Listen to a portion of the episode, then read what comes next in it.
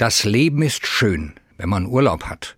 Wir sitzen am Comer See, die Pizza riecht köstlich, der Wein schmeckt, die Abendstimmung verzaubert. Ach, das Leben ist schön.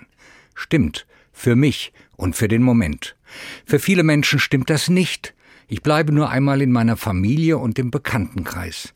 Da ist bei einigen das Leben gar nicht schön. Berufliche Sorgen, wie es weitergeht, gesundheitliche Blessuren, Beziehungsprobleme, die Last des Älterwerdens.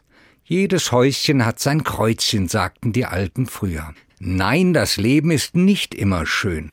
Für Guido schon. Er ist unverbesserlicher Optimist, sieht in allem das Gute, macht aus allem das Beste, redet sich das Leben schön, kommt als Lebenskünstler, als Komiker daher.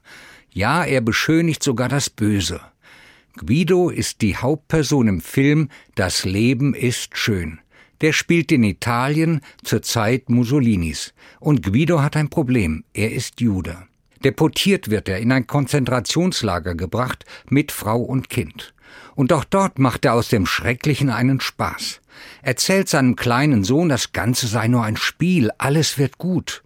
Mit Raffinesse, Chutzpe und Lügen verschleiert er aus Liebe die schreckliche Wahrheit. Es geht nicht gut aus für Guido. Grausam kann das Leben sein.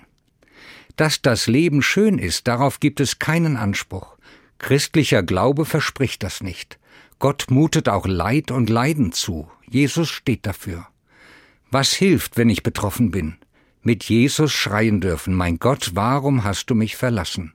Und trotzdem Hoffnung haben und Gott vertrauen. So wie es in einem alten Lied heißt, wenn alles bricht, Gott verlässt uns nicht. Auch dafür steht Jesus, für ein Leben mit und bei Gott das am Ende schön sein wird. Daran glaube ich.